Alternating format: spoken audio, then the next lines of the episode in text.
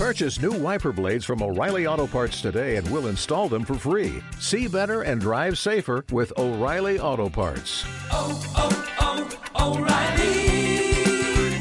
Auto Parts.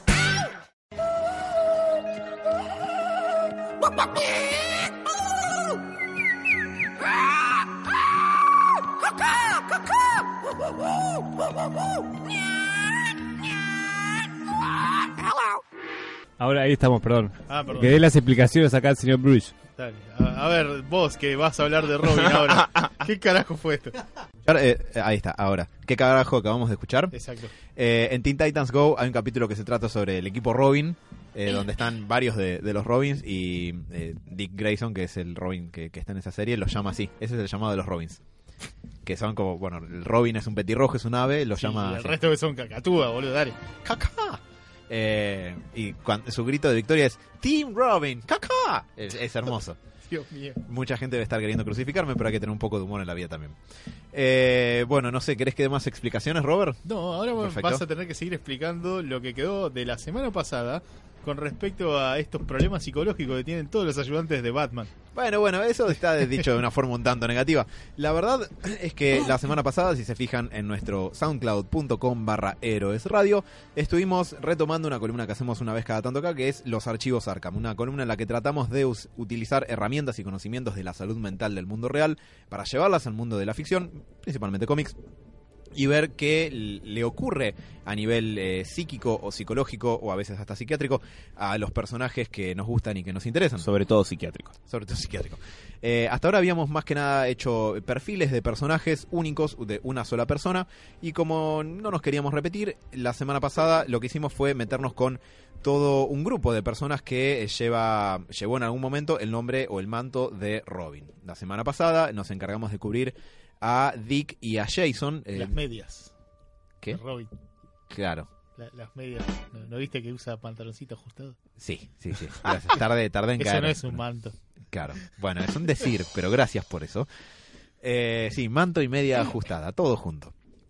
La cuestión es que la semana pasada pudimos cubrir a Dick Grayson y Jason Todd, el primer y segundo Robin, respectivamente. Eh, nos estamos basando más que nada en la continuidad post-crisis, que va de 1986.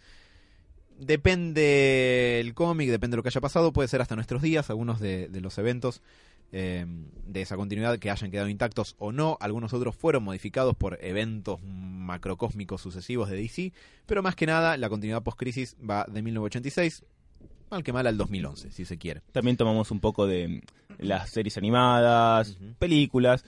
Y sobre todo nos tomamos de la época en que son Robins, porque después los personajes crecen, cambian. Y ya es harina de otro costal. Salvo, mencionamos un poquito de Jason, que se le chifla un poquito el moño, tal vez. Em, y nada, básicamente eso. Iba a decir algo más, pero me olvidé. Bueno, perfecto. Mientras recordás lo que te habías olvidado recién, eh, por ejemplo, lo que dice Sebas es cierto, de Jason Todd, no mencionamos su etapa eh, en la que vuelve de la muerte y toma el nombre de Red Hood, porque la verdad no viene mucho al caso. La idea es ver qué onda con los Robins. Entonces, para hacer una breve recapitulación, Ya me acordé. Bien. Y que además vamos a tomar un poco los aspectos generales, porque, a ver, personajes son escritos durante tanto tiempo y vas a encontrar un cómic donde es un maniático, vas a encontrar otro cómic donde es un buen tipo, vas a encontrar otro cómic donde lo que se le cante al autor de- del momento. Mismo, con, a ver, con Batman, sobre todo más, tenés cómics donde es el mejor tipo del mundo, a otros que donde es una basura, a otros donde es la persona más sana, no sé si más sana del mundo, pero más centrada y racional del mundo, a, otro, a otras películas donde quieren matar a Superman porque le cae mal. Sí, eh, absolutamente cierto. Y justamente en función de lo que dijo Sebas, la vez pasada, para hacer un muy breve repaso, habíamos dicho eh, qué, qué es un Robin. Eh, qué función se supone que tiene que cumplir, eh, además de, de un ave que aletea, como alguien acá acaba de hacer la seña. Eh, Robin es eh, surgió, eh, fue creado como el Watson de Batman, un personaje con el que Batman pueda hablarle para explicarle la trama. Recuerden que estamos hablando de cómics de principio de los 40. Robin aparece en el justamente en 1940 el primer Robin, Dick Grayson. y Eh, como también un elemento para que el- los jóvenes se identifiquen con él, alguien más cercano también, porque Batman es medio una especie de, no, no iba a decir monstruo, pero y Solo si sos un criminal. eh, eh, era- o un alienígena, Eh, medio eh, es una figura eh, co- compleja y Robin es como más alegre, más eh, se, se embola, eh, le pasan más cosas que a Batman. El Mm. chiste también en, en su momento cuando fue creado eh, era que Robin tuviera la función en la historia de que los niños se puedan identificar con él. Claro. Si no podés identificarte con Batman porque es un adulto, un tipo mayor o lo que sea, puedes identificarte con Robin, que es el que tiene aventuras con Batman y vos sentirte más cercano a la aventura. Eh, eso a nivel histórico. A nivel función en la trama, Robin ha sido a través de los años el escudero, si se quiere. Si Batman es un caballero, Robin sería su escudero. Es el, el que le hace eh, funciones de, soporte, no solamente logístico en la lucha contra el crimen, sino quien lo mantiene emocionalmente equilibrado a Batman y un poco más bajado a tierra. El tener a alguien al lado por quien preocuparse lo ayuda a mantenerse un poco más conectado y que esta cuestión tan eh, casi fundamentalista que Batman tiene de luchar por eh, lograr su visión de la justicia no termine digamos, eh, distanciándolo un poco de un factor más humano de esa lucha contra el crimen. Dentro de eso repasamos los dos primeros Robins. Dick Grayson, que fue el primero y con quien se crea la figura de Robin, cómo crece y se aleja de la figura de Batman y lo bien ajustado que, que estaba psicológicamente, incluso en comparación, quizás más que nada en comparación con Batman, con Bruce Wayne. Sí. Y en segundo lugar... Y con- más con Jason.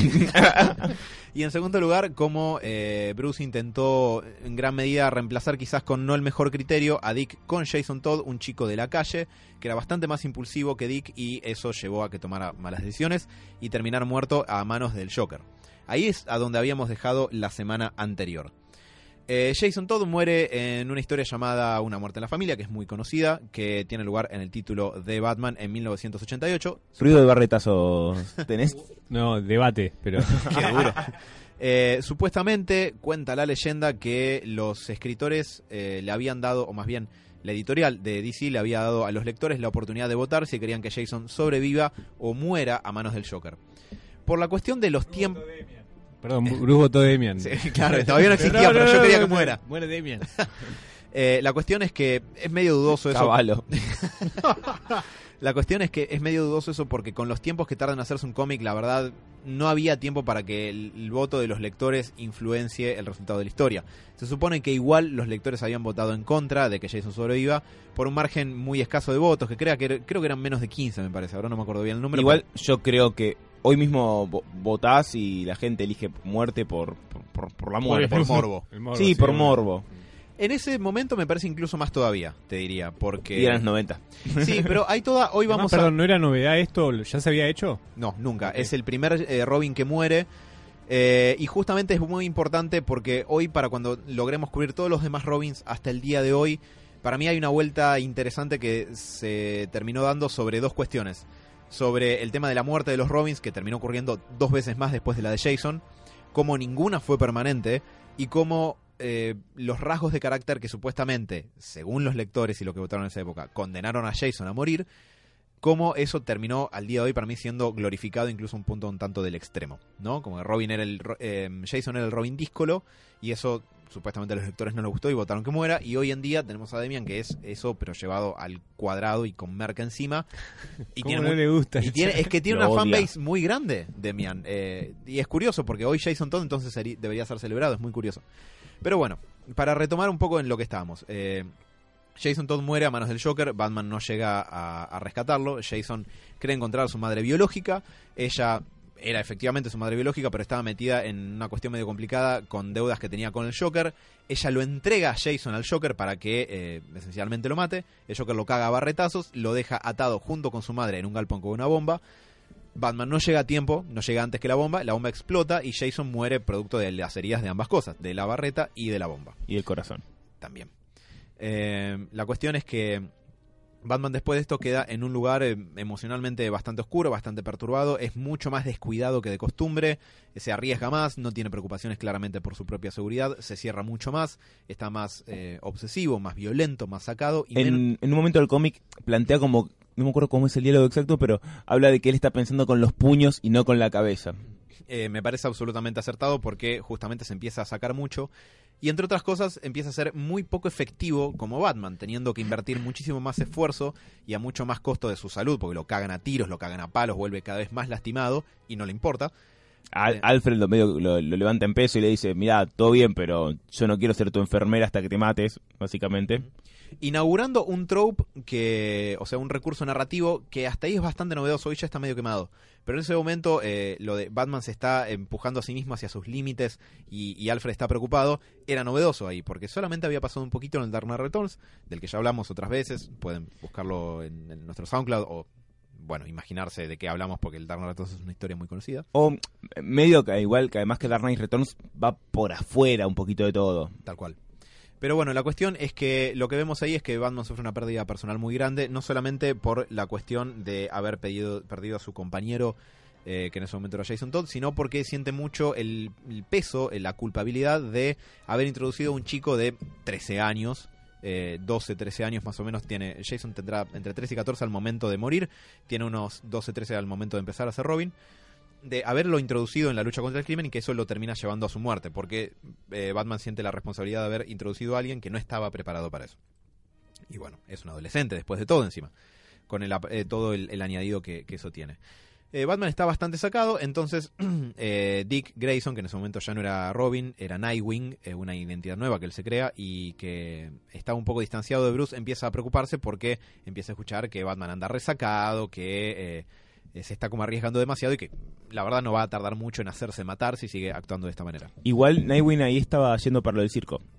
Eh, estaba medio en la suya porque em, en ese momento el circo Ha- Haley es cómo se pronuncia Haley está medio fundiéndose y Nightwing está como está alejado de, de- de Bruce un poco y va al, al circo un poco a ver qué onda y lo encuentra medio en la B y en esa historia donde Bruce está tan sacado y bueno va a introducirse Tim él medio que está en la suya tratando de rescatar al circo de situaciones chotas Pero bueno, acá tiene lugar eh, la aparición de un muchacho también de 12 años nuevamente, llamado Tim Drake, que eh, para ir un poco a los bifes, Tim está diseñado prácticamente después de Dick Grayson, que es el primero, pero que se termina alejando para crecer de forma personal.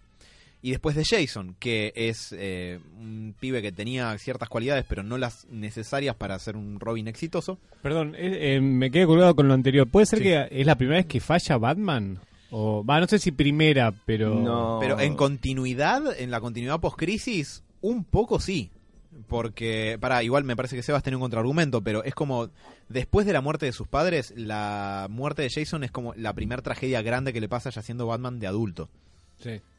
Sí sí sí no no no me De- quedé pensando en un par de cosas pero Después viene que Bane le rompe la espalda, el terremoto en Gotham, todo eso es un poco, es posterior. La primera desgracia chota de Batman en su vida adulta como Batman es la muerte de Jason. Por eso que es un gran acontecimiento fue zarpado para Sí. Batman y bueno, es eso que Sí, además, eh, la muerte a Batman no, no es algo, algo más. No es lo mismo que le pasara a Superman. O sea, Superman obviamente no quiere que muera nadie, pero Batman tiene una cosa medio obsesiva con que no muera nadie Sí. y mucho menos un nene. a, a cargo de él encima, peor.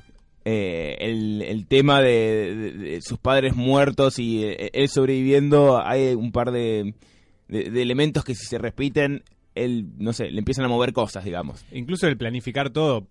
Él nunca iba a planificar una muerte, pues era lo- todo lo contrario, pero incluso eso, se le va de, de las manos todo, eh, todo lo que tenía, eh, no sé, debe ser durísimo, me imagino usted, o sea, Sí. mentalmente, digo, como, Sí, eh, a ver, claro, Batman es un obsesivo, por eso. Y el, el hecho grave, además. Sí, el, el hecho de, de que se le escape algo como la muerte de su ayudante por manos del Joker, que es como... su, su némesis. Claro, este es lo peor de lo peor posible. Y que a ver, si fuera una persona real Batman, está el tema de yo nunca, tipo, nunca lo liquidé al Joker, tipo, eh, en el final de el tipo Killing Joke. Yo nunca lo liquidé al Joker y cada muerte que tiene el Joker es un poco algo que se carga a sus espaldas, porque es, eh, es su decisión la que permite que el Joker siga dando vueltas por ahí. Bueno, ya lo hablamos en otras veces, la cuestión de- del matar o no matar de Batman y del matar o no matar al Joker es todo un tema en sí mismo, pero en el Dark Knight Returns eh, hay una, una frase que él dice que mm, piensa en todas las gentes que, que Batman dice, todas las personas que yo maté al permitirte vivir a vos. Sí. Entonces tiene una cuestión de cierto peso y cierta responsabilidad para él el dejar vivir al Joker. Es que sí, obviamente, eh, lógicamente sí. Eh, es algo que, que pasa, por más que, que, que banquemos esa decisión, obviamente yo la banco. Por más que, que Batman esté seguro de eso, ese pensamiento va a estar ahí. O sea, Eh, pregunta, en la mirada de eso, la mirada de los Robin, an- ponele, ante este tipo de, de, de decisiones de Batman de no matar, ¿hubo alguna contradicción? Sí, depende del Robin, justamente. Hablando de Jason, que es con sus barretazos hermosos en la jeta. Jason lo que hace cuando vuelve, vuelve como Red Hood. eh, vuelve con dos fierros. ¿Se adivina para qué tiene los dos fierros? Para matar a... Sí, y de hecho una de las primeras cosas que le reclama a Batman es ¿por qué no lo mataste a él? Yo entiendo que no mates, pero a él me mató a mí. ¿viste? Y así todo eso no te motivó a romper tu regla. Es Y una de las escenas que más me gusta en el largometraje. Es La muy verdad. bueno. Es muy, muy fuerte y muy buena. O sea, todo el diálogo que tiene con Batman, digamos, de por qué lo culpa a Batman de dejarlo vivo después de que mató a alguien que supuestamente era importante para él. Y de hecho se retoma bastante porque el otro día que yo decía que había leído em, Kingdom Come, em, Mago, que el, el malo, juega un poco con esto, que el Joker también mató un montón de gente y él Ah. va y lo mata al Joker. Claro, a todo el diario del planeta mata. Claro. Mata a todo el staff de, de una, de un saque. Y, y nada, y está el tema de por qué, no lo, por qué nunca lo mataron al Joker y toda la gente se pone de, de- eh, lo empieza a seguir este mago porque mató al Joker definitivamente, que es un tipo que Sí. si no lo matás va a seguir matando. Mm. O, o invertís en un mejor lugar para encerrarlo. Digo, no sé. Sí, sí. eh, pero bueno, amén de que eso es, es toda una otra discusión Bueno, en... Perdón, Sí. Injustice también es lo mismo. Sí. Es qué pasaría si Superman un día mata al Joker. Mm. Eh, eh, el por qué nadie mata al Joker es como un, un punto tema, de ¿no? conflicto de... Nadie mató a este tipo, viejo. Y- Sí. Sí, sí, sí, es definitivamente eh, un, un punto de conflicto permanente que por eso el Joker seguirá eternamente vivo, porque para la trama de lo que es el DC Universe eh, te motoriza un millón de cosas. Che, el Joker sigue haciendo cosas y nadie lo mata. Y nadie lo detiene de forma permanente, que en realidad es matarlo, porque es muy difícil detenerlo de forma permanente. Ojo, yo no, no diría nunca a nada nunca. No entiendo qué estás ¿Cómo, implicando. cómo que- Que, el, que vos decís que el Joker va a seguir indefinidamente.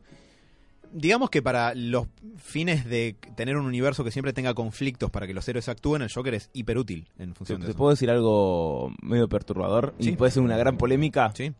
Y si algún día hacen la gran Vegeta, en alguna continuidad, y el Joker es tan popular que...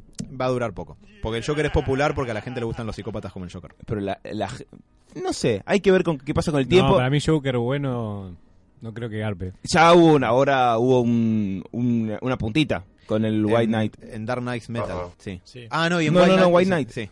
Eh, a ver, yo no, no creo, pero de acá al futuro, ¿quién sabe a dónde puede ir esto? Es, es cierto que es una beta a explotar. Yo no creo que sea algo que pueda sostenerse demasiado el tiempo, pero a esta altura, con tantas versiones paralelas de todo dando vueltas.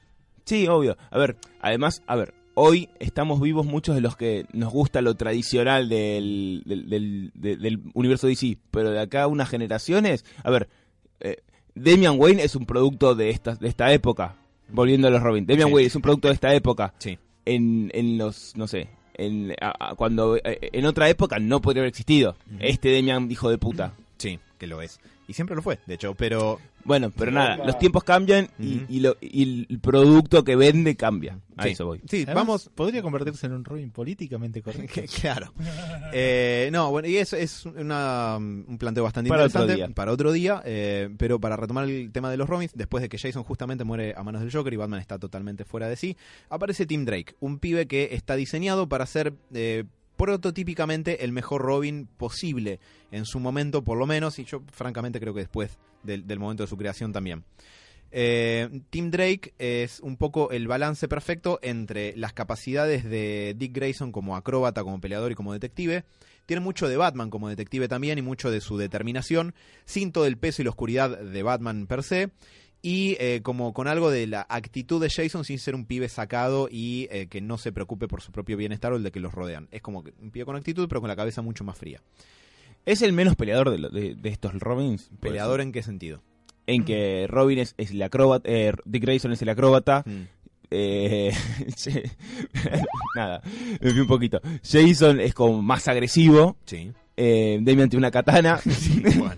y me parece que Tim es como el, el más detective. Sí, dentro de todos, creo que lo que más lo caracteriza es eso, es el más inteligente, el más cercano a ser un detective como Batman. Eh, ah, y ahora voy a mencionar a la pasada, cuando avancemos más sobre el personaje, sobre un posible futuro de, de Tim, pero será mencionado como una nota al pie en un rato.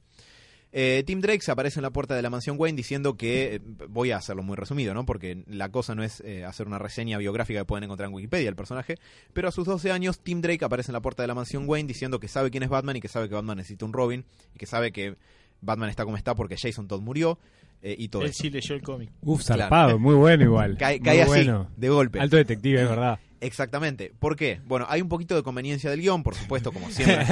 Yo cuando lo releí ahora di- pensé, lo podrían haber hecho de otra manera. Otra manera, ¿no? Como que no... No, porque es muy gracioso.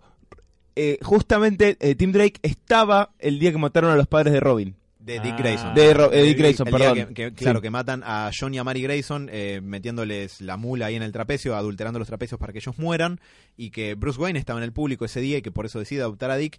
Tim estaba en el, ese día en el público, pero siendo un nene tipo de 5 años, un niño pequeño e impresionable, que se acuerda de dos o tres cosas muy puntuales. Se acuerda de que Dick Grayson lo saludó y le dijo voy a hacer el triple salto mortal solo para ti. Le tocó la cabecita de una manera perturbadora. Bueno, No, por favor. no me voy a hacer cargo de tu Voy a mandar después la imagen y que la gente juzgue.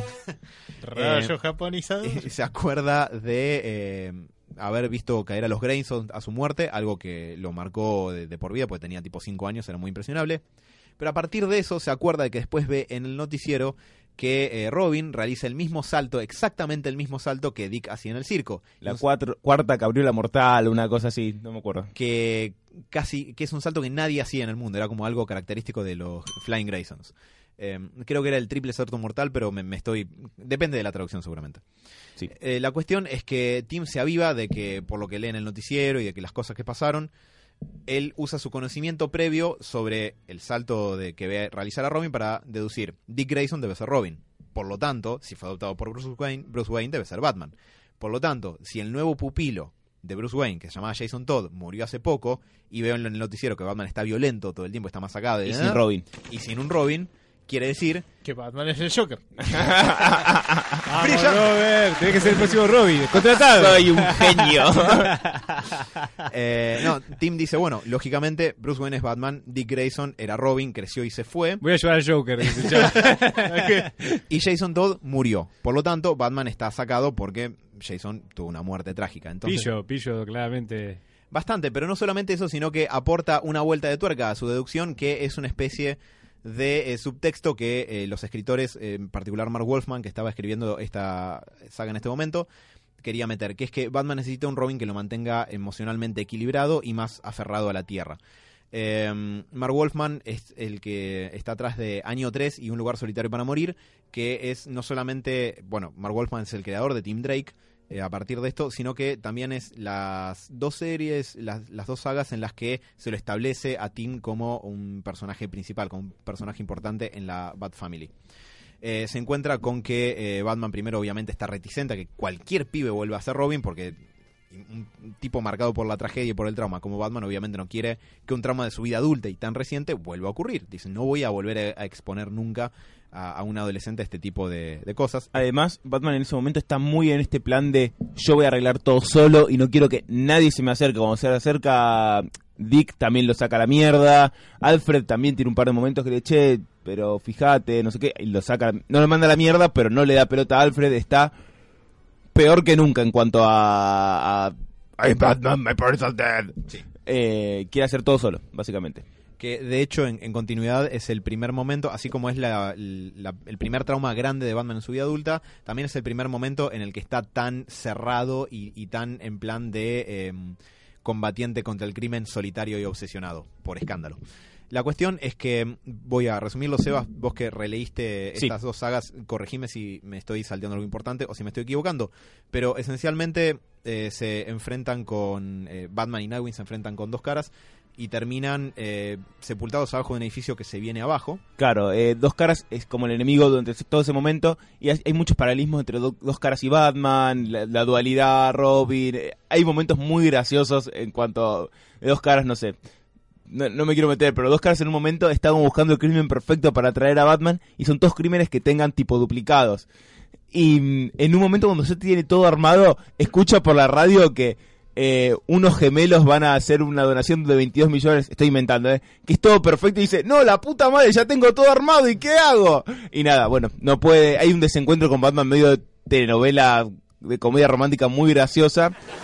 Eh, sí, no, no, es muy gracioso como está narrado. Y nada, terminan yendo... eh, no recuerdo cómo es que Nightwing lo termina convenciendo a Batman. No sé si le dice, che, me, me necesitas. Ahora Batman dice, bueno, ok, dale. Van, van a una trampa que les hizo dos caras. Se dan cuenta al último momento. eh, y como Batman no está en su mejor momento, termina cayendo en una trampa que explota una bomba y terminan sepultados por un edificio.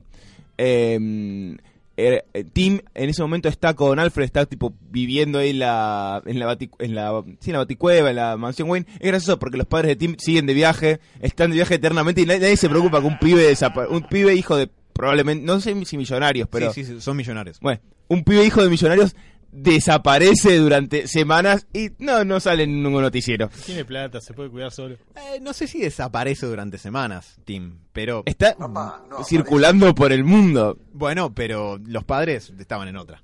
Los- no le dejaron chequeate con la tía Miriam, no sé. Ah, le, se tiene guita, se puede cuidar solo. Eh, bueno, cuestión que Tim está ahí en la baticueva. Eh, es medio rompebolas, Tim. No sé, mm, Al principio es medio denso. lo sentí medio de, sí, medio denso. No, no, Alfred, Alfred. Pará un poco. Alfred, escúchame. Lo, lo sentí denso, hasta tiene cara de denso, de pibe, tranquilízate y anda a tomar el squeak. Pero bueno, en un momento cuando eh, empieza a gritar que no, que la señal de, de Batman y Robin se perdió, que no responden, que no sé qué, hay que hacer algo, hay que hacer algo. Es muy gracioso porque tiene un juego de... Yo en realidad no quiero ser Robin, eh, pero bueno, ya que estoy acá, de, Su misión principal, por lo que dice él al principio, es volver a unirlos a Bruce y a Dick para que vuelvan a ser Batman y Robin, porque dice, Batman necesita un Robin y ya que Jason está muerto, Dick debería volver. Dick le dice, no vuelvo a ser Robin ni en pedo, ya está, esa, esa etapa de mi vida ya pasó. De hecho, hay justificaciones no tipo, para ya ganar estoy grande. ahora, no para ganar minas. Sí, y Dick. eh, pero bueno, en un momento agarra el traje y dice, ya fue, tengo que ir a salvarlos. Se calza el traje de Robin, que no sé, espero que lo haya lavado Alfred. Y, mm, y va a rescatarlos. eh, que nada, los- se mete por un recoveco que de hecho hay una cuestión con los tamaños de Robin, como Dick en un momento tiene que mandarse por un lugar y dice, no, yo ya no entro por acá, y después para salvarlos, eh, Tim, Dios mío, no, eh, Tim se mete por ese espacio que Robin no había podido meterse y dice, ah, yo puedo entrar por acá. Y Eh, Me parece que es medio como para un justificativo de por qué tenés que tener un ayudante Sí, sí, sí, adolescente y no un tipo grande, ¿no? sí, también es otro pensamiento que puedes decir. ¿Por qué Robin tiene que ser un pibe chiquito? Ya no se llama La Roca. Y ¿Por qué? ¿Te lo imaginas vestido de Robin tipo Burt Ward? No, la puta. Joker está acá. Eh, y cae, los ayuda, muy- no, no sé de dónde saca fuerza, tiene 13 años, pero mueve un cascote y Batman termina levantando otra cosa más grande todavía. Estaban consumiendo mucha papota en esa época. Y nada, bueno, Batman termina diciendo, bueno, sí, no sé, eh, tal vez necesito a alguien, pero vam- vamos viendo. Bueno, a mente un poco la cuestión tanto reduccionista y al final como, bueno, ya fue. Eh, sí, la performance, digamos, de, de Tim ahí en ese momento en particular, salvándole la vida de los dos, que medio que hubiera muerto si no, más el hecho de que Tim se acercó a ellos habiendo deducido las identidades de todos y todo lo que pasó, teniendo 12 años, siendo un detective nato, y teniendo esta especie de cercanía implícita con la Bat Family a partir de haber estado la noche que murieron los Grayson en el circo y que eso es lo que le permite deducir las identidades de todos, hace que eh, Bruce un poco se ablande a la idea de poder tener otro nuevo eh, Patini, un nuevo Psychic que podía ser potencialmente Tim, que además un poco tiene el aval de, de Dick Grayson, porque Dick ya eh, eh, está hablando con Tim desde un tiempo previo a que Bruce le pueda dar el ok, y Dick le dice, mira, la verdad es que si alguien parece tener aptitudes para ser Robin, claramente es este chico que nos salvó la vida. Y yo creo que de ahí Batman también se da cuenta que está meando fuera del tarro. Sí. Que necesita algo más porque como estaba yendo, se le cayó un edificio encima. Claro, literalmente. Pero la cuestión es que Bruce dice, está bien, pero no voy a cometer el mismo error que con Jason, así que te voy a someter a un entrenamiento muy riguroso y no vas a salir a la calle hasta que estés listo. Lo cual me retrotrae... Como los perros y cachorros, tipo, después de tres meses. No, pero- Lo cual me... Válido. Lo cual me retrotrae a un argumento que yo mencioné algunas veces anteriores que tiene que ver con ese momento en particular de DC Comics y por qué me gusta más que el actual o algunos varios de los posteriores también. ¿Por qué? Porque Bruce literalmente no deja que Tim salga al toque a la calle, sino que lo prepara durante varios issues y está un tiempo eh, Tim hasta que puede salir como Robin. ¿Cómo le va en general el entrenamiento? Eh, ¿Está a la altura el chabón? Sí, es como un nato en, en todo. Es como Mm. un tipo con todas las aptitudes necesarias para ser Robin. Eh, además de las aptitudes físicas y las aptitudes eh, mentales de él, que, es un detective brillante casi por eh, porque le sale naturalmente. También es un pibe centrado, con la cabeza fría, que quiere ser Robin para ser un buen Robin, no es como que quiere llevarse el mundo por delante.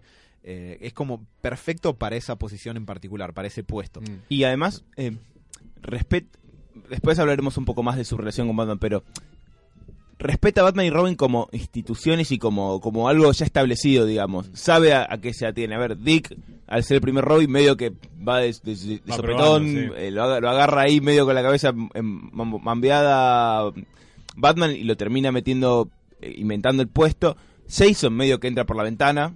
Y este es el primero que, que, que llega para el trabajo, ¿me entendés? Y Exactamente. además No es se, que- po- se postula casi él.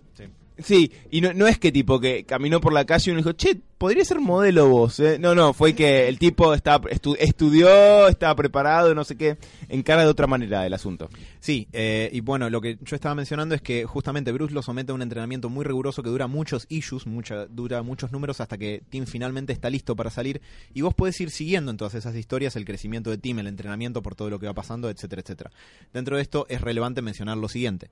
En una de estas sagas, eh, Tim, eh, que es hijo, de, es hijo único de dos padres millonarios, eh, Jack y Janet Drake, eh, sus padres están viajando por el mundo y en una su avión cae en Haití y son secuestrados por un tipo que es el Obea Man, un eh, esencialmente un tipo que está muy metido en todo lo que es lo que sería, corregime si me equivoco, Sebas, pero sería santería y un banda más que eh, una cuestión medio de religión pagana. Claro. ah, perdón, no, me corrijo, vudú, religión vudú.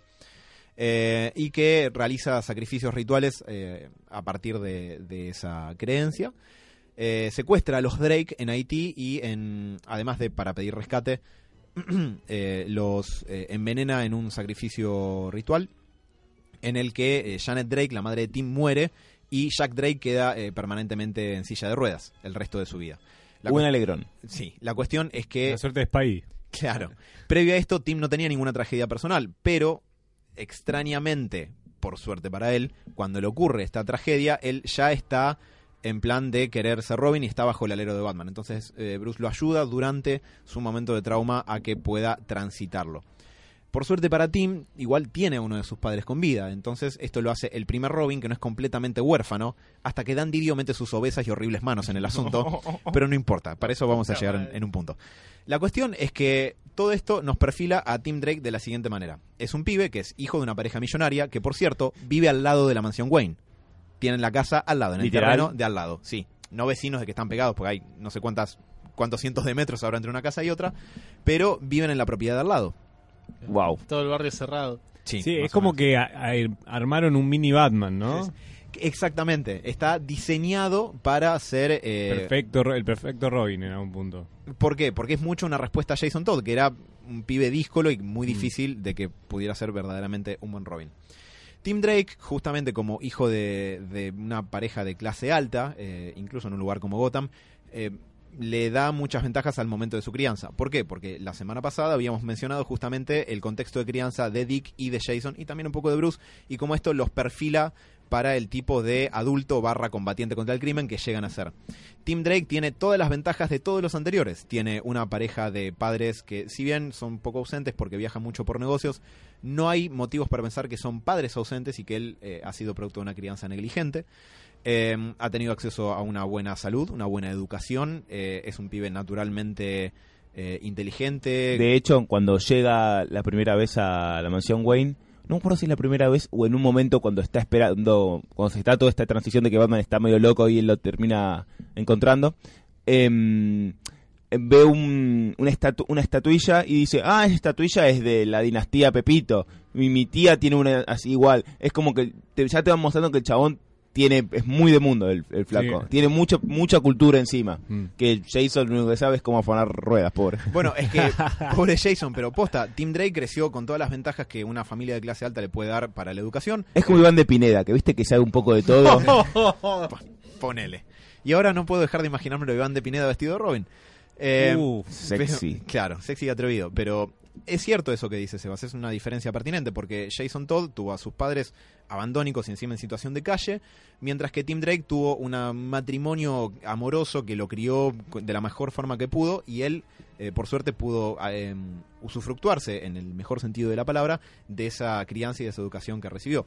Por lo tanto, ya llega muy bien eh, pre- eh, perfilado para, para ser Robin. Amén de que sus rasgos de carácter y la visión que él tiene respecto de la figura de Robin lo hacen ser potencialmente ideal como el mejor patiño que Batman podría tener.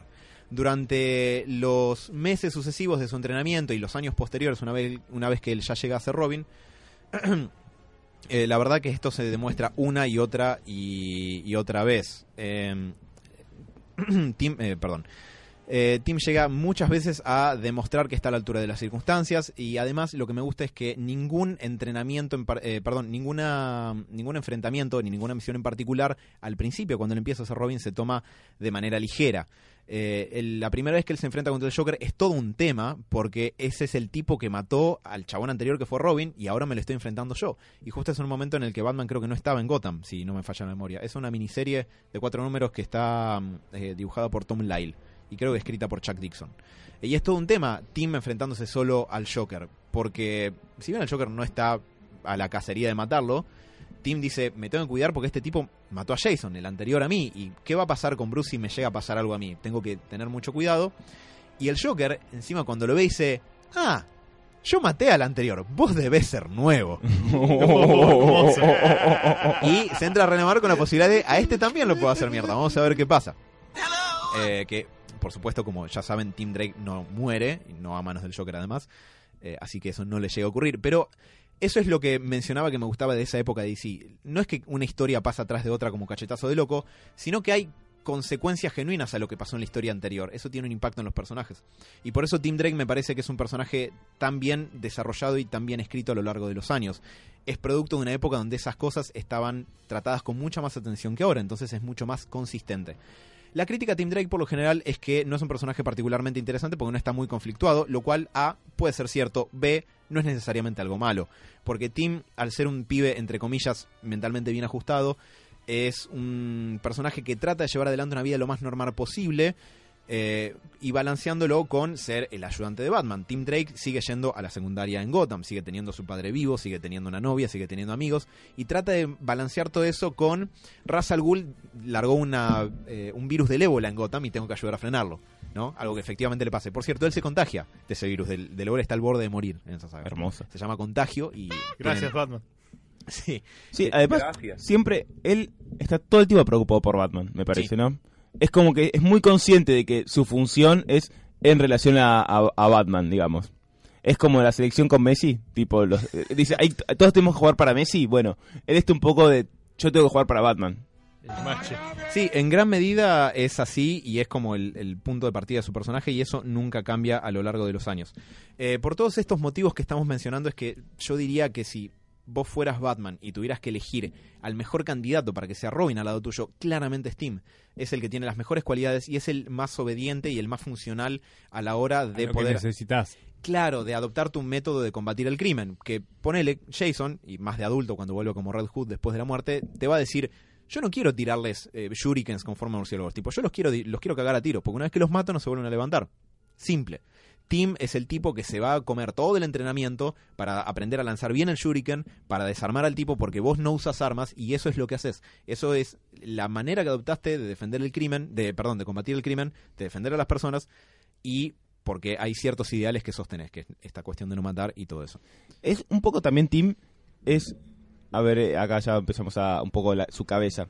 Él es un fan de Batman. Es, Sí. es como, vieron la, algún- algunos guitarristas que llegaron a Es como tocar... si Bruce sería eh, Robin, ¿no? Como- Un poco, Claro, pero espera, no, no sé si fue frustrante. Hay guitarristas que llegaron a tocar, en la- que eran fanáticos de la banda y después llegaron a tocar. Sí, hay varios. Bueno, eh, Catriel de Divididos, el batero. Eh, Que es era verdad, fanático es de verdad. Divididos y lo llamaron después. El Eh, segundo cantante de Judas Priest, que no me acuerdo el nombre, pero El de ACDC creo que también. No, no ACDC no. Bueno, pero hay varios casos. Claro, es, es un es- eh, Tim, eh, Tim, es un poco eso, es el, el, el chabón que era fa- que se crió siendo fanático de esa banda y de golpe termina jugando No, al lado- con héroes, más o menos.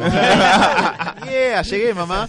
Pero sí, ah, perdón, Tim de Reaper Owens era el cantante de Judas Priest que llegó a, a ser eh, el cantante de Judas porque era igual a Halford como y, y, eh, por ser tan fan de Judas. hay, hay una peli, ¿no? Que está basada en eso. Sí, de eh, con Mark, Mark Wahlberg. Wahlberg, sí. Mark Wahlberg y Jennifer Aniston. Está basada en esa historia. sí. Em, pero bueno, yo creo que eso es lo que tiene. Y Tim nunca deja de, de- de tener a Batman allá arriba. De hecho, yo le yo he hablado un poquito, no sé si me, me meto ya por este tipo de análisis o querés hablar un poquito más de él. Eh, quiero cerrarlo muy Por brevemente, porque habrá notado quizás de, de Tim y en función de su psiquismo no dijimos tanto, y eso es porque está bastante bien ajustado. Él puede lidiar bastante bien con la pérdida de su madre y el hecho de la invalidez de su padre a partir de este evento trágico. No lo marca para mal, no, no es que lo hace sintomatizar en algún motivo en particular, eh, sino que incluso lo refuerza un poco en lo que es eh, su motivación para la lucha contra el crimen. Eh, como dijimos, Tim es un tipo que tiene todas las cualidades necesarias para ser Robin y empieza a potenciarlas cada vez más conforme va teniendo más misiones como Robin. Hay algunas cosas que le pasan en ya un poco más entrada, la verdad no es su vida adulta, porque los años pasan muy lento en los cómics, pero sí cuando ya llega a tener 17, 18 años, Tim arranca a ser Robin a eso de los 13, eh, que son un par de eventos interesantes que me parece que hablan bastante del personaje y también un poco metatextualmente del momento de DC Comics. Eh, una es la muerte de su padre, Jack Drake, a manos de eh, el Capitán Boomerang, en una saga que para mí representa todo lo que está mal en DC Comics, que se llama Identity Crisis, Crisis de Identidad. No porque sea una mala historia, sino porque detesto todo lo que ocurre adentro de esa historia. Eh, pero ahí Tim, que estaba O sea, parcial... el Capitán Boomerang le tiró un boomeranazo a un tipo discapacitado. Sí, en el pecho. Se lo clavó y lo mató. ¿De verdad? Sí, ¿A un discapacitado? sí. ¿Por qué? Porque... es- porque DC a principios de los 2000 es así. No te metas ahí, sí. no te metas ahí. Eh, pero bueno, la cuestión es que en ese momento Tim estaba retirado como Robin, eh, por motivos que ahora vamos a comentar en un segundo, pero eso desgraciadamente le quita un aspecto en particular que era un Robin que tenía padres todavía, tenía un padre, pero era interesante tener un personaje que no fuera huérfano y tuviera que balancear por lo menos su vida normal, entre comillas, con su vida de combatiente contra el crimen. Eh, otro aspecto interesante es que en un momento, en, eh, al final, cerca de la última parte de la etapa de Grant Morrison en Batman, a Batman se lo da por muerto, eh, que en realidad no está muerto, sino que está desplazado, perdido en el tiempo. Eh, pero todos creen que, que está efectivamente muerto. Entonces, eh, Dick Grayson encuentra un mensaje de, de Batman que dice: Mira, en caso de que esto me pase, vos tenés que asumir el manto. Y eh, dentro Ah, de ¿Dejó una nota? Un video, si mal no recuerdo. Ah. Y eh, Heavy esa parte. Va, me imagino como fanático de Batman, el chabón dejando el, el manto sagrado. no es mi etapa favorita No, por, ya mo- sé, por verdad, motivos que voy a sí. desarrollar en otro momento, pero, pero es, es zarpado porque sí, Batman es un tipo que tiene que estar preparado para su- el caso de su muy factible muerte. Eh, Robin, porque- en caso de que estés viendo esto, probablemente esté muerto. Si no, salí ya de mi cuarto. Borrá lo que está en la computadora, borrar el historial. Eh, la cuestión es que le queda a vos, si no le queda Dick, si no le queda Alfred, si no le queda al perro del vecino y si no... o a Ace, el batiperro. Eh, la cuestión es que en ese momento había entrado en continuidad Damian Wayne, el hijo biológico de Bruce, y Dick Grayson, que en Está ese temblando el ojo, ¿eh? No, no, todavía no. Que en ese momento decide asumir el manto de Batman. Dice, tengo que apañarlo a Demian porque Demian necesita mucho más una guía que Tim. Tim ya está grande, ya está muy bien formado y no me necesita a mí. Entonces Dick le comunica esto a Tim, Tim se calienta y lo manda al carajo con justa razón, a pesar de que, de, de que Dick tiene razón en ese punto. Tim no que- estaba... va, en este caso me parece que sí. Como lo contás, sí. Estoy del lado de Dick. eh, y tiene es un, es un buen planteo. El problema para Tim como personaje... Hay, igual otro problema ahí, que es que eh, Tim en ese momento está totalmente convencido que Batman sigue vivo y todos los demás le están diciendo todo el Ah, tiempo, no, Batman está muerto, che, está Aceptalo. muerto, aceptalo. Y él, es- no, Batman está vivo y es medio que se pone medio, no paranoico, pero medio... En algún momento se pone un poco paranoico, pero se, se pone muy en contra de todo el mundo porque nadie le cree que, que Batman está, que está está vivo. Como el de Discovery con los aliens. Algo Batman así. Está vivo. Pero lo gracioso es que después eh, termina encontrándose con Ghul, que Ghul un poco le, que, le ayuda con esta idea de que Batman está vivo y la la la. Pero, pero no, eh, nada, se, se pelea, se pelea tanto porque mm, porque agar, eh, eh, Dick apaña a Demian para un poco para guiarlo, pero también por esto, por lo de, que nadie le cree que Batman está vivo. Sí, exactamente. Y eso hace que como él tiene que abandonar la, la identidad de Robin, el manto de Robin, para dejárselo a, a Demian, él adopta el de Red Robin, que no voy a mencionar dónde viene, pero Red Robin es un personaje creado para Kingdom Come, para una versión ya muy adulta de Dick Grayson, que la metieron en continuidad cuando Jason Todd volvió de la tumba. Para hacerla corta, a Tim le queda justo vacante esa identidad para poder tomar eh, en ese momento y seguir buscando, eh, seguir combatiendo contra el crimen sí, pero también eh, en- más en, en pos de la búsqueda de que Bruce está vivo para él eh, y cuando nadie más le cree. Eh, en este momento, a mí me parece un momento bastante poco interesante para el personaje porque no tiene mucho que ver con lo que había venido de desarrollo de Tim desde el 88, 89 hacia ese momento, que estamos hablando del 2009, son casi 20 años de personaje. Eh, es más que nada una reacción a lo que estaba pasando en ese momento a nivel evento en DC. Pero es interesante esto que dice Sebas, de que el, el rasgo que él demuestra en ese momento es de una rigidez, eh, si se quiere, una rigidez cognitiva, se podría decir, en pos de, de una Sí, es casi una certeza media delirante la que tiene, porque tiene todo en contra para, para decir Batman está muerto. De- muerto. De hecho, le dicen, te trajeron el, Superman trajo el cadáver. Es cierto, pero, pero, acordate que Tim vive en el universo DC, donde justamente Ra's al Ghul tiene 600 años, donde Oliver Queen volvió de la muerte, que era un chabón más, y Vamos estuvo el muerto mucho tiempo. Bueno, Superman. pero, pero a ver, tenía ahí este problema.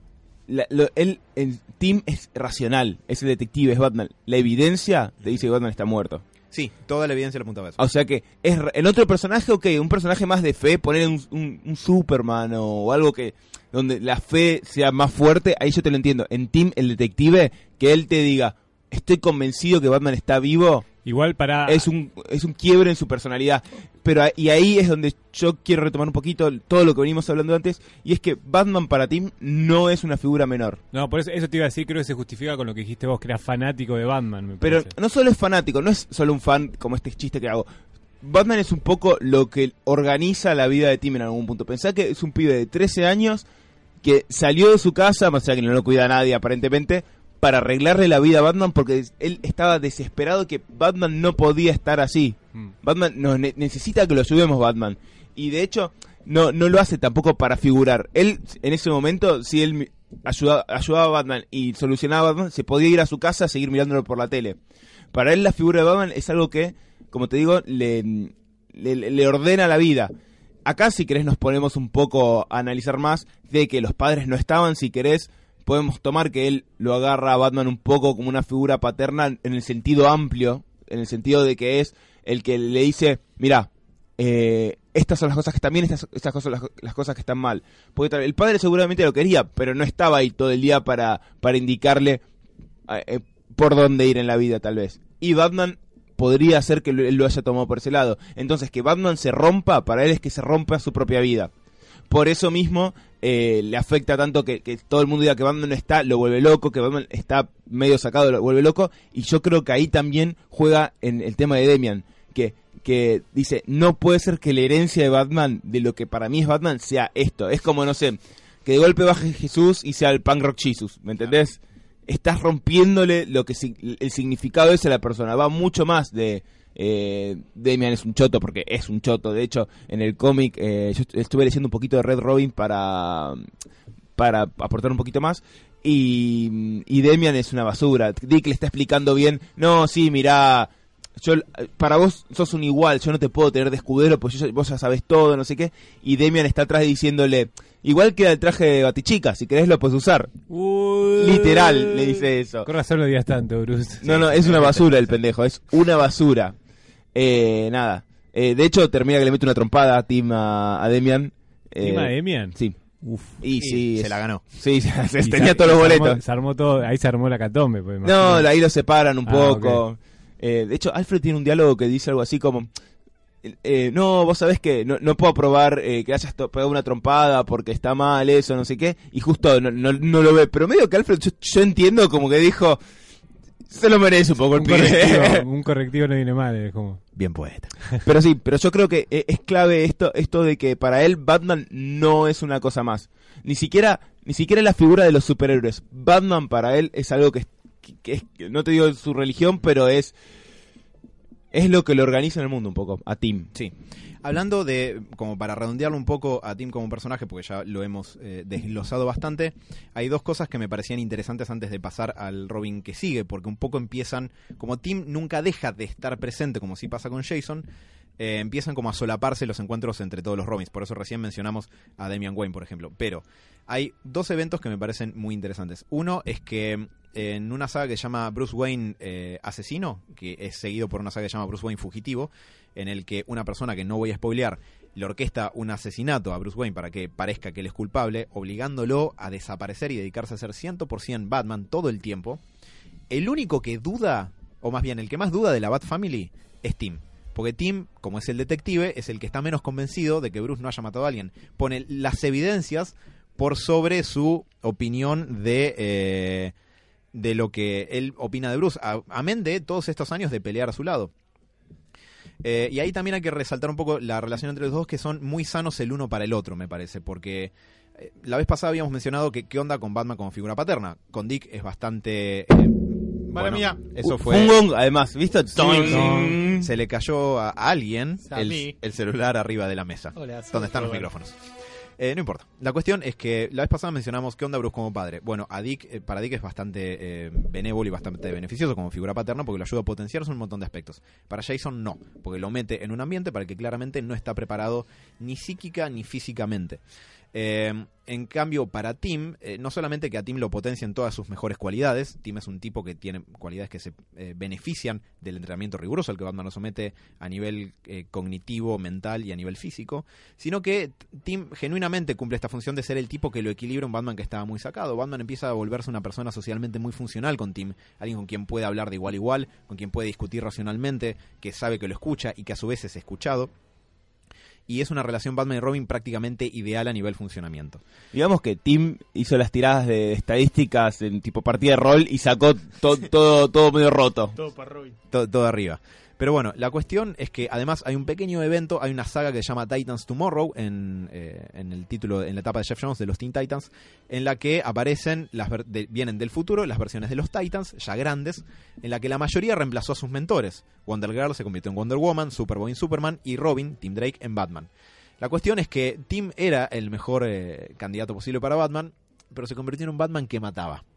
Lo cual era un punto de conflicto muy interesante. Y el, el team adulto, ya convertido en Batman, le decía al team joven, todavía Robin, yo pensaba lo mismo que vos cuando eras chico, pero ya vas a ver algunas cosas que te van a pasar que van a hacer que te dejes de joder con esto de no matar a nadie.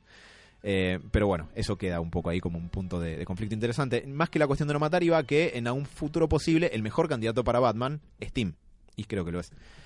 Eh, bueno, ¿qué, Además porque es el que quiere ser Batman. Dick en algún punto no, no, no, no es lo que quiere ser Batman. Absolutamente. Dick es su propio hombre. Primero crea la personalidad de Robin, no le alcanza más, se hace la de Nightwing, y la verdad es que las veces que lo toca reemplazarlo a Bruce como Batman, nunca está del todo conforme. Ni le interesa, ni lo disfruta, ni lo Porque, busca. porque no es Batman Dick, es ot- otra cosa.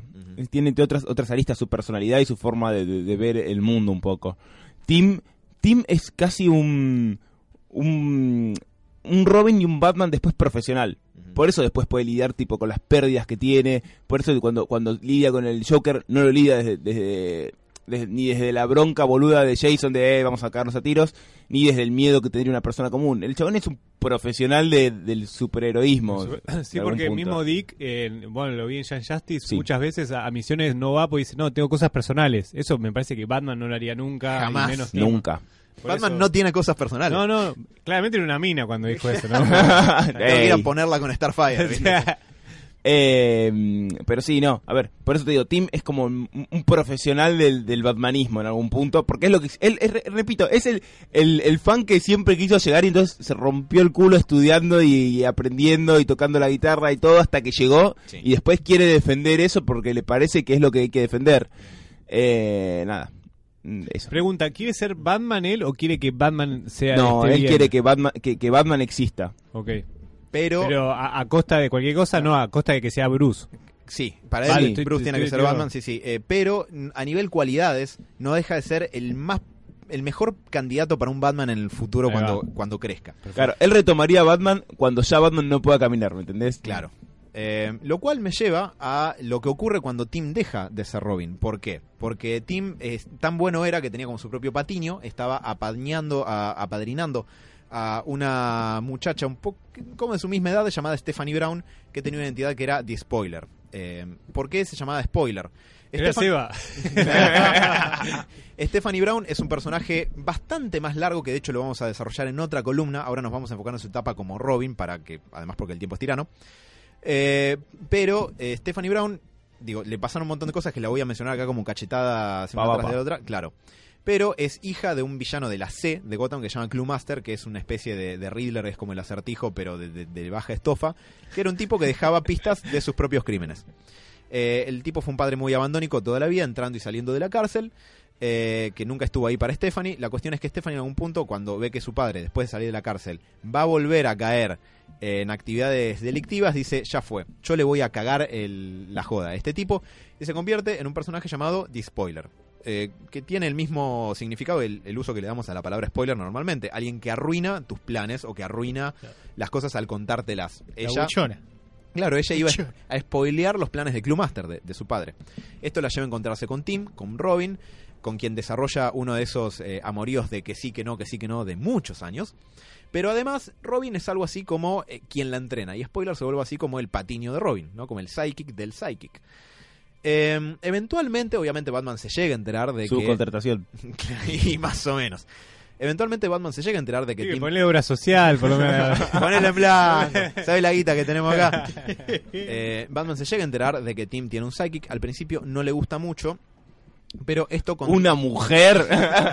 Robin, este es un club solo de chicos. Eh, esto lo lleva.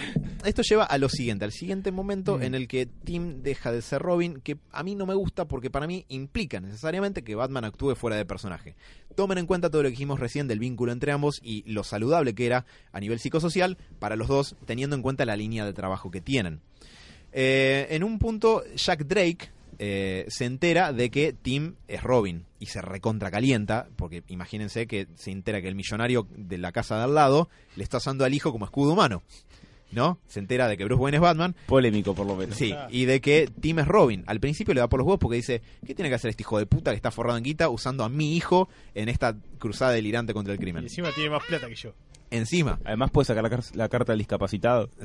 Bueno, sí, también podría. Pe- Pero eh, lo tiene medio agarrado de los huevos porque dice, oh, Tim deja de ser Robin y yo cuento todo. Bueno, está bien. Yo te consigo Capitán Boomerang. No, no, no. Tan fácil como eso. Bueno, Bruce le consulta a Tim qué quiere hacer y Tim dice, bueno, ya, ya fue. Mata a mi viejo. Y Tim, Joker, tengo esta dirección. y Tim acepta a dejar de ser Robin.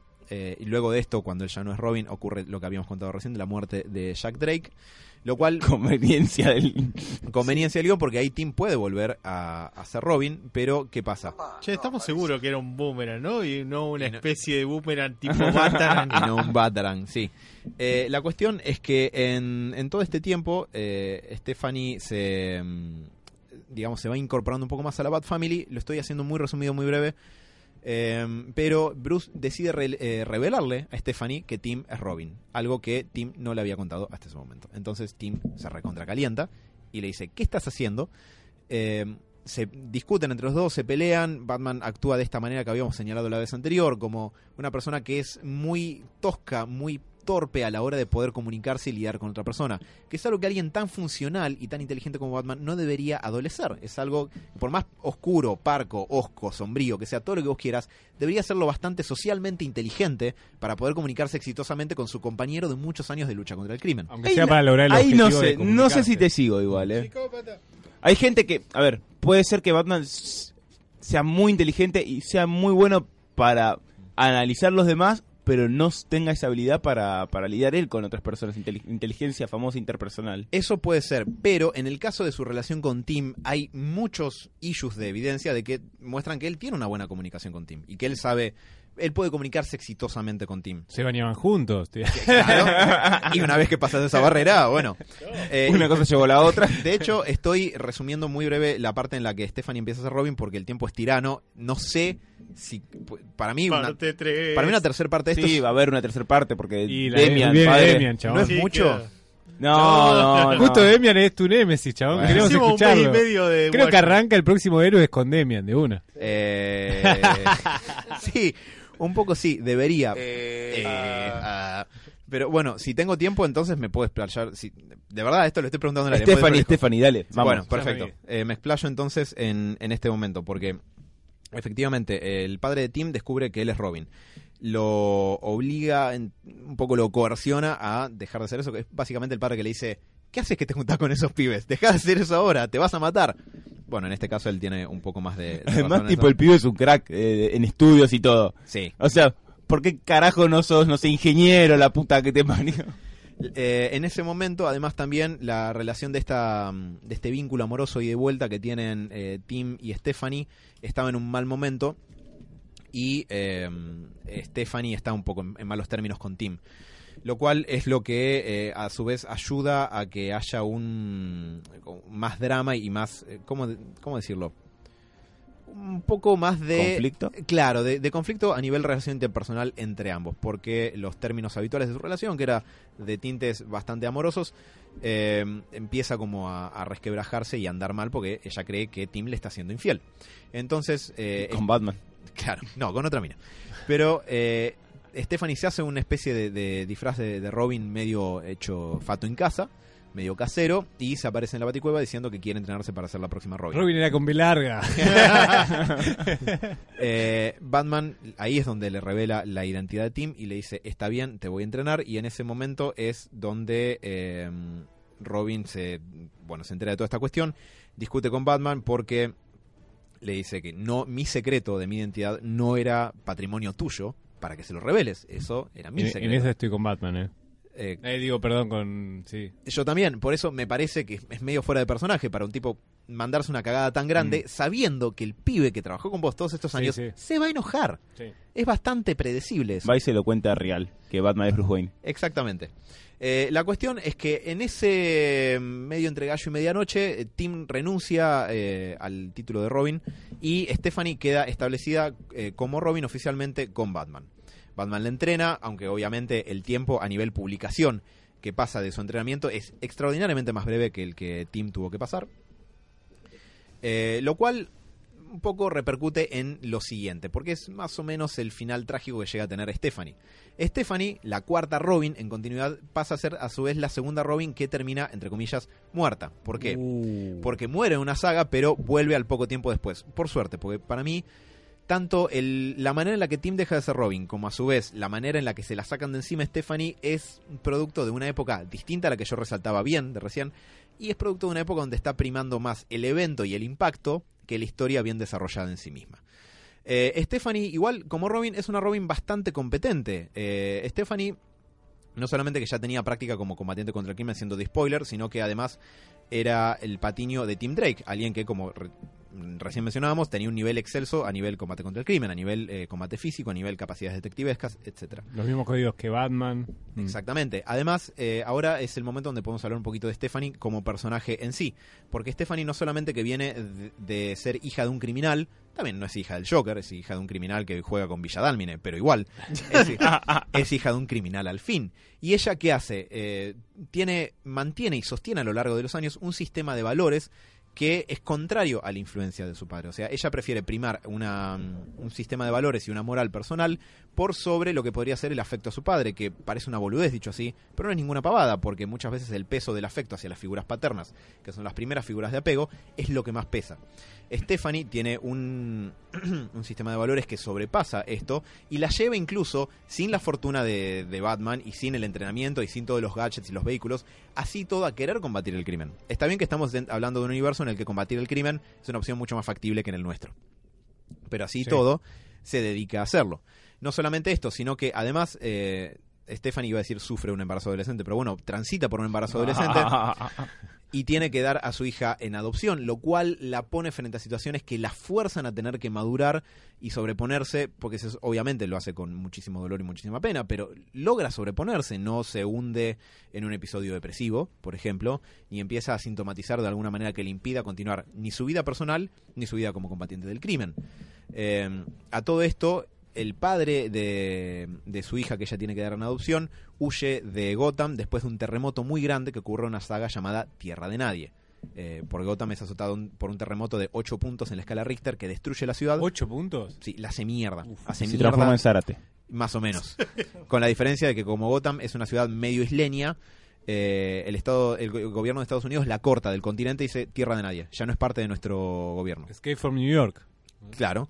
Si me estoy acordando bien de Escape from New York, creo No, que sí, sí. que es- la isla queda apartado, hay un terremoto, queda la, la apartada la isla de Miami y, y ahí como que es medio tierra de nadie. que, que no es parte de Estados Unidos. Sí. es así. Es una saga hermosa que la recomiendo muchísimo que la lean, a pesar de que es larguísima, pero deberían leerla. Mm. La cuestión es que, bueno, Stephanie, no solamente que es hija de un villano, dio a un, tuvo que dar a su hija biológica en adopción con todo el la pena y el dolor y la angustia que eso implica y sobrevivió a un terremoto en Gotham eh, sino que además a partir de a lo largo de todo esto se pudo sostener con entereza eh, no tuvo alguna otra conducta ya sea desde la sintomatología psicopatológica que podría haber tenido estrés postraumático episodios de angustia nómbrenlo el que se les ocurra sino que seguía eh, apostando a esta cuestión de la lucha contra el crimen y queriendo sostenerla. Entonces esto para mí la hace una buena candidata para ser Robin el problema es que se encontró con decisiones editoriales que la mataron básicamente ¿no? La Eh, vieja espada de la decisión editorial. La Hay- pluma. Eh, hay, la verdad es una etapa muy breve la de Stephanie como Robin. eh, y hay eh, dos momentos en particular que son de bastante rispidez entre ella y Batman. Que tienen lugar en. Bueno, justamente dentro de esta etapa muy breve en la que ella Robin. Creo que ambos tienen lugar en. no, una eh, tiene lugar en un issue de Detective Comics en la que Mr. Sass eh, está básicamente captura gente para matarla. Ya saben lo que Mr. Sass hace: es un asesino serial que se hace una cicatriz por cada víctima mortal que tiene. Eh, y en un combate en el que Batman está perdiendo, eh, Stephanie le pega un castañazo en la nariz a, a Sass desde abajo, le pega con el, como con la base de la palma de la mano y lo frena porque, claro, le astilla la nariz en mil pedazos. Y Batman le dice, el golpe que le diste podría haberle astillado el cerebro y lo podría haber matado. No vuelvas a hacer eso o te rajo. Uh, Sí, le dice, me salvaste la vida, gracias. Pero casi lo matás. Tené ojo. Pues yo. Sí, exactamente. Eh, y después tiene lugar un, eh, un enfrentamiento con un villano llamado eh, el Escarabajo, de Scarab, una mujer que tiene una armadura muy zarpada, que eh, lo está superando en combate cuerpo a cuerpo a Batman. De hecho, le tira una granada de fósforo y lo deja ciego, una ceguera que tarda como tres semanas de recuperarse. Y eh, Batman le da instrucciones específicas a Stephanie que se quede en el avión esperando. Stephanie, como ve que lo están por matar básicamente a Batman, lo desobedece, va, lo salva, pero termina siendo rehén de eh, el escarabajo, de The Scarab. eh, y eh, el escarabajo le dice a Batman, yo me voy a ir con esta piba de rehén en tu avión o la mato. La- o mato a Robin, a Stephanie. Batman no le queda otra más que aceptar. The Scarab se va y el avión aparece después abandonado con Stephanie atada ilesa, pero atada al costado. La cuestión es que ahí Bruce dice, me desobedeciste y mira lo que terminó pasando. La verdad es que no puede seguir siendo Robin. Te corro. Adiós. Y encima sos mujer. Sí, y ahí la echa. Eh, esto lleva, lo voy a resumir en dos frases porque no me voy a meter en la saga. Primero porque no me gusta y en segundo lugar, Me encantaría un plot que Batman sea machista de golpe. Y porque la mina dice, ¿qué onda con este tipo? Y dice, eh, no, lávame los los platos. ¿Qué te pasa? pero sos mujer. no, la cuestión es que Stephanie está, después de esto, mm, casi desesperada por probar su valía para poder seguir combatiendo el crimen, porque Batman no solamente que le impide ser Robin, sino que le dice, no te quiero volver a ver como de spoiler ni como Robin, deja de hacer esto, porque si no, te freno yo. Se pone la gorra. Zarpado. Sí, la cuestión es que Stephanie dice, bueno, yo le voy a mostrar que valgo la pena. Voy a ejecutar No lo hagas. Voy a ejecutar un plan que está en la baticomputadora, que es eh, una especie de estratagema maestra para frenar todas las... las A lo de eh, la Liga de la Justicia. ¿verdad? no, no. no, eso ya pasó en Torre de Babel. No, es un plan para eliminar a todas las pandillas de Gotham de una sola vez. Que requiere... Una bomba atómica. No, no, pero era como, un- Birra gratis. era como como los una, Warriors. que- tipo, que- el algo así. sí. era como una planificación muy aguda para detenerlos a todos. Este plan requería de la aparición de un personaje del bajo mundo de Gotham en particular llamado Matches Malone, como cerillas o fósforos Malone. Buen nombre. Matches Malone es Batman. Es uno de los alter egos que tiene Batman para meterse en el bajo mundo. Stephanie no sabía esto y desata una guerra de bandas en Gotham que hace mierda a media ciudad. Bandato es una cagada terrible, siendo secuestrada después por un jefe mafioso llamado Black Mask, que la tortura hasta matarla para obtener información sobre, sobre Batman. Eh, la cuestión es que por suerte después te dicen que no, que en realidad su muerte se fingió y ella pudo volver y se estableció como Batgirl. Eh, una de las mejores Batgirls. Todas las Batgirls han estado bastante bien como personajes, así que eh, tuvo por suerte un buen destino. Pero bueno, para resumir, Stephanie, y ya dar por concluida la columna de hoy, que aparentemente va a tener una, cer- una tercera parte, a pesar que yo lo planeé para una sola. Bueno, pero pasa, pasa. Suele pasar. Eh, Me gusta tanto que no te bien- dejamos tiempo. Bienvenidos al mes de Robin, Si tenés que decir dos frases de Stephanie. Eh, tipo citas de ella a nivel... No, no, no, no, no. de- de- de- Me parece que es un personaje extraordinariamente desaprovechado en su época como Robin, pero por suerte sí aprovechado como Batgirl. ¿Por qué? Porque Stephanie es un personaje extraordinariamente resiliente. La resiliencia es algo de lo que ya hablamos mucho en, esta columna en particular, porque es una cualidad psicológica que tenemos, que tenemos los seres humanos, que es la capacidad de poder sobreponerse a las adversidades. Stephanie tiene eso de sobra por los rasgos de su vida personal que ya hemos mencionado, amén de que además creció en Gotham. Una Gotham que fue azotada por una, eh, una cepa del virus ébola, llamado el remache, y después por un terremoto que la dejó convertida en tierra de nadie. Eh. Además, me parece que si no fuera por decisiones editoriales arbitrarias, Stephanie hubiera demostrado ser una Robin más que capaz.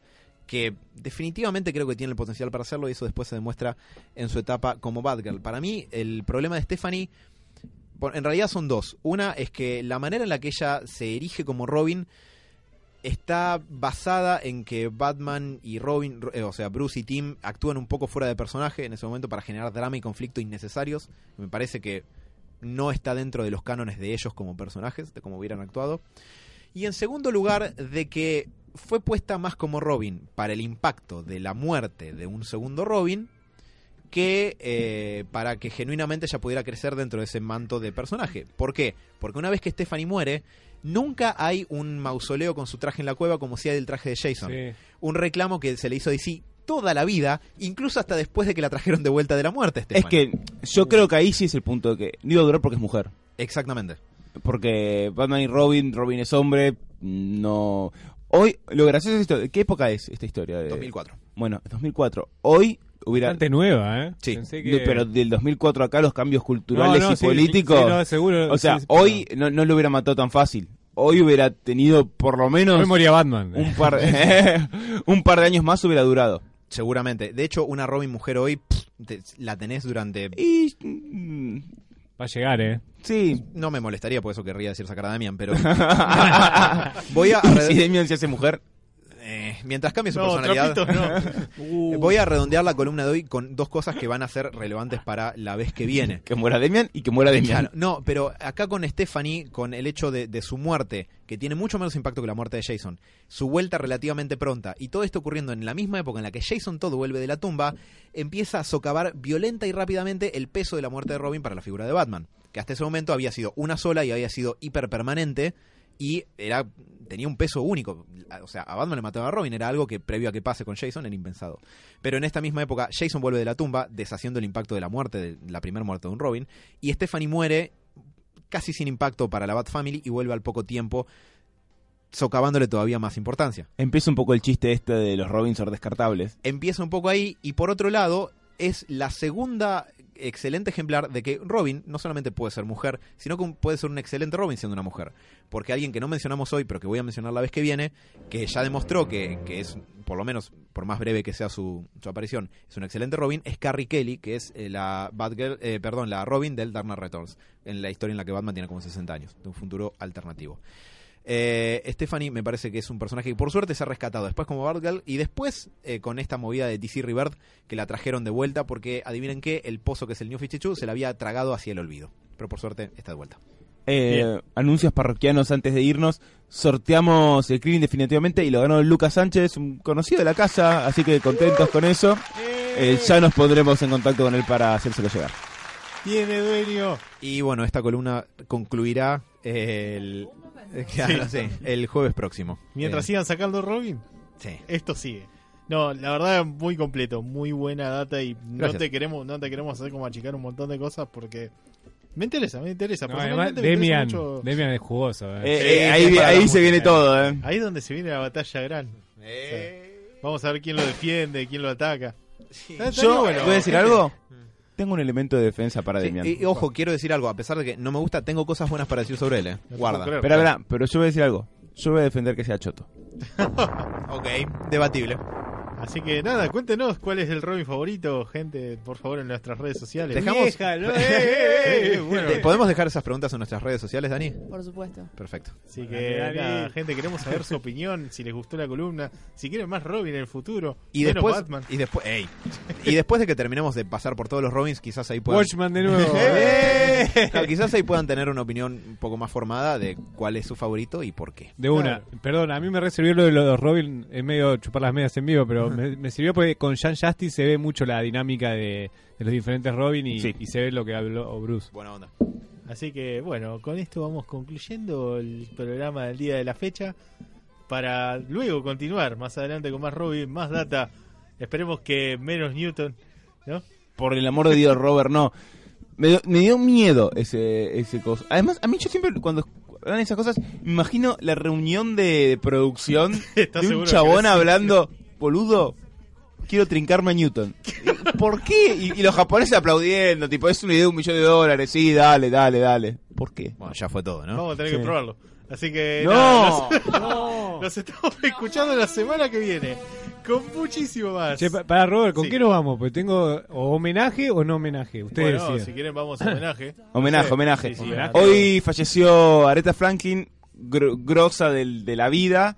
Eh, la recordarán, para el que no escucha tanto música, de la película Bruce Brothers, la primera. Y la segunda también, donde hace unos papeles increíbles como la esposa del, del guitarrista. Pero bueno, obviamente no es la esposa del guitarrista, es No, no. una, una grosa de la, de la música. Eh, y nada, y nos vamos fue. con Respect. Sí. Así que nos escuchamos la semana que viene. Buenas noches.